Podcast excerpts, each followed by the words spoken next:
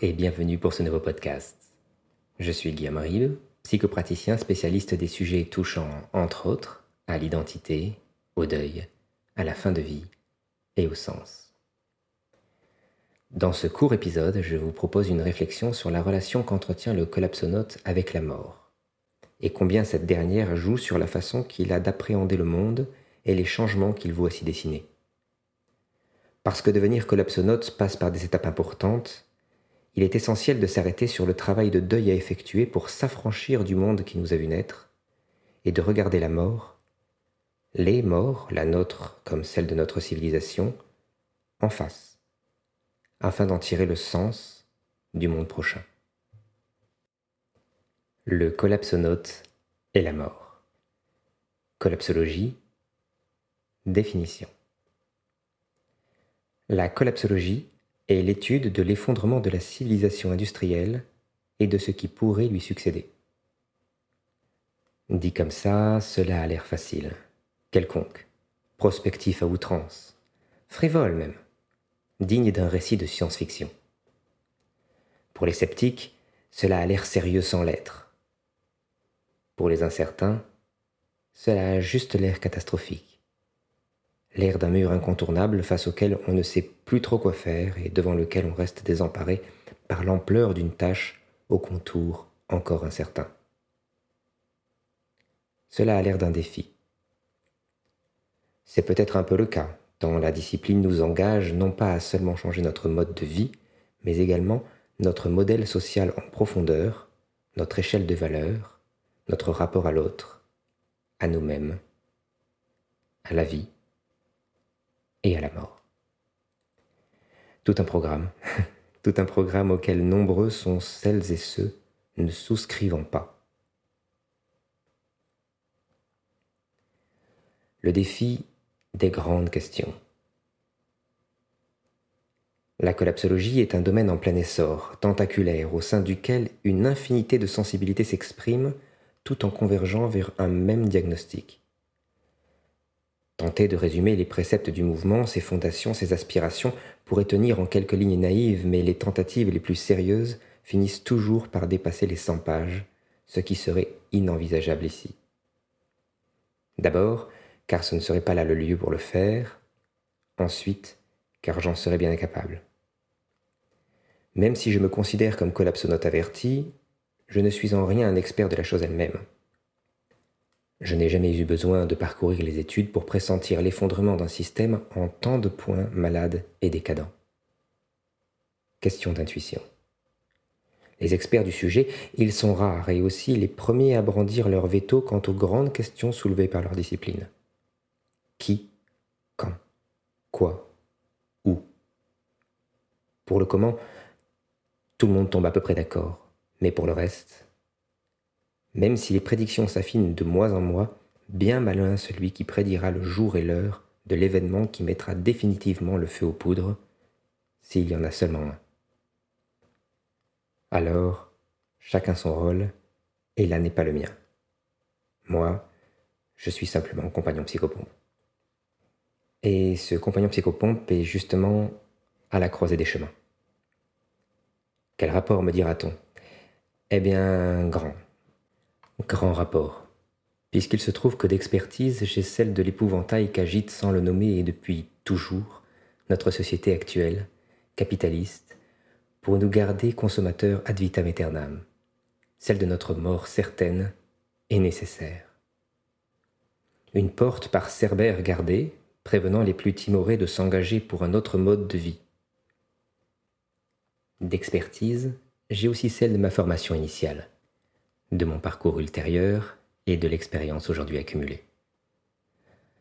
En somme, j'ai celle du sens. Le sens, c'est agent indispensable à toute évolution, transition, réécriture. La liste des synonymes est longue, il s'agira de retenir celui qui vous parlera le plus. Plus qu'indispensable, le sens est la source de tout le possible humain, du devenir de notre espèce, quel qu'il soit car sans lui le mouvement n'intervient pas. Le sens, c'est la condition, restons latin, sine qua non de notre survie à tout niveau, personnel, interpersonnel, local, civilisationnel, anthropologique. Mort et sens. Cela fait de moi l'un des êtres responsables du passage des âmes d'un paradigme à l'autre. Gommer la terreur de la mort et offrir l'opportunité du sens est tout ce dont on a besoin pour que la vie reprenne dans les carcasses rouillées que sont les nôtres, trop habitués à la routine d'une existence nous décourageant à penser, ressentir et créer. Oh, et oui, je parle d'âme. Pas que je souhaite verser dans la métaphysique, mais simplement que l'intellect seul ne peut rien face au changement se profilant face à nous. Culture, émotion, intuition, sensation, il nous faudra au moins y ajouter cette base pour espérer obtenir un cocktail potable. Pour moi, loin de la vieille idée chrétienne et plus en accord avec la notion développée par Carl Gustav Jung, l'âme me semble être l'entité à laquelle s'adresser, tant elle rassemble, unifie toutes les parts que nous savons être. L'âme, donc. L'âme de celles et ceux souhaitant œuvrer pour une transition mais ayant trop peur de laisser derrière ce vieux monde auquel ils et elles sont si habitués, bien qu'il les blesse souvent sans relâche depuis l'enfance. Nombreux sont ceux que j'ai déjà accompagnés dans ce deuil anticipé, ce deuil d'un monde, et de même.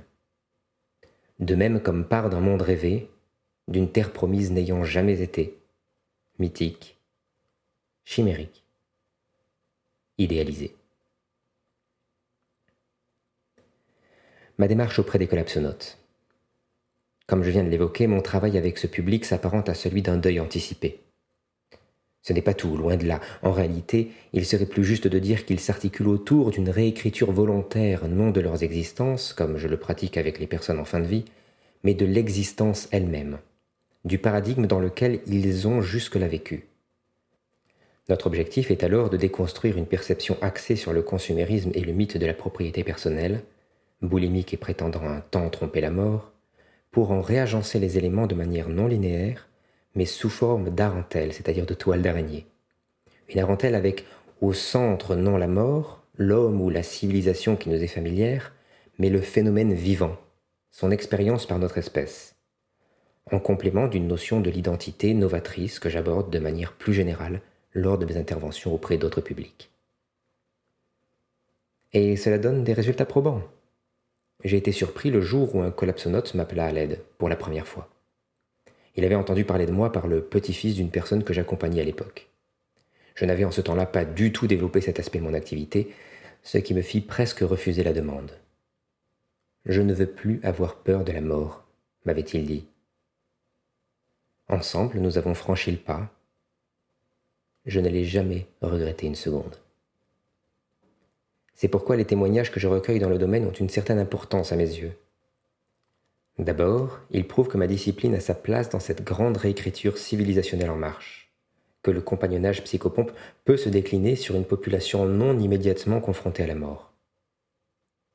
Second point, il est toujours plaisant de se savoir œuvrer pour un demain débarrassé des mots que je vois hanter les personnes arrivées à leurs dernières heures. En élevant le niveau de conscience, en vulgarisant ce savoir intuitif ancestral oublié, on contribue activement au passage de l'humanité à l'âge adulte. Enfin, il est important pour le moral, pour la santé mentale, de pouvoir diversifier mon offre. L'accompagnement des derniers instants, c'est demander une force morale considérable dont il serait dangereux de présumer. Côtoyer des explorateurs, en plus des voyageurs et leurs familles, me permet de trouver cet équilibre dont toute personne a besoin pour continuer à avancer au service des autres et d'une cause qui lui est noble, bien entendu, mais aussi à son propre chevet et celui des siens. Il ne s'agit pas de se jeter des fleurs, loin de là. Je serai alors quelque part que dépendant de ce que je dénonce ailleurs. Non. Mon emploi du temps est surchargé et cela ne prouve qu'une chose, il y a en la matière encore un très long chemin à parcourir mais avoir occasionnellement la visite d'une personne à laquelle j'ai été recommandé pour avoir changé une vie fait toujours chaud au cœur. Cela n'est pas si courant étant donné la population auprès de laquelle j'interviens d'ordinaire. Maintenant, reste à inventer les rituels ouvrant les portes du monde de demain. Une fois libérés de la peur les touchant à l'escarcelle, condamnés à une consommation compensatoire, les collapsonautes que je reçois sont prêts à embrasser, de cœur et d'esprit, le monde qu'ils veulent écrire. Mon intervention agit comme un rite initiatique, une cérémonie lors de laquelle le vieux monde les laisserait enfin au bord du chemin. Car il ne s'agit pas de laisser le monde, mais d'opérer sur soi un changement suffisamment significatif pour qu'il se détourne de nous, ne reconnaissant plus notre valeur, désormais faite d'une autre étoffe. Dans ce but, je travaille actuellement à ritualiser un peu plus ces passages. Après tout, contrairement à d'autres, ils ne sont pas nécessaires ou alors sur un tout autre mode. Afin de limiter la rechute, il est primordial que l'expérience ait un impact majeur sur l'âme des explorateurs, les teinte à jamais.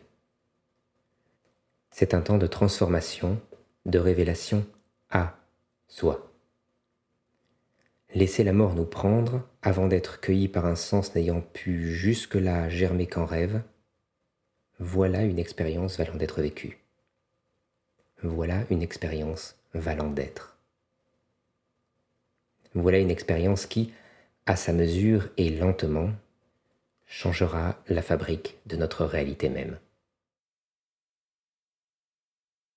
C'est la fin de ce podcast. Merci de l'avoir suivi.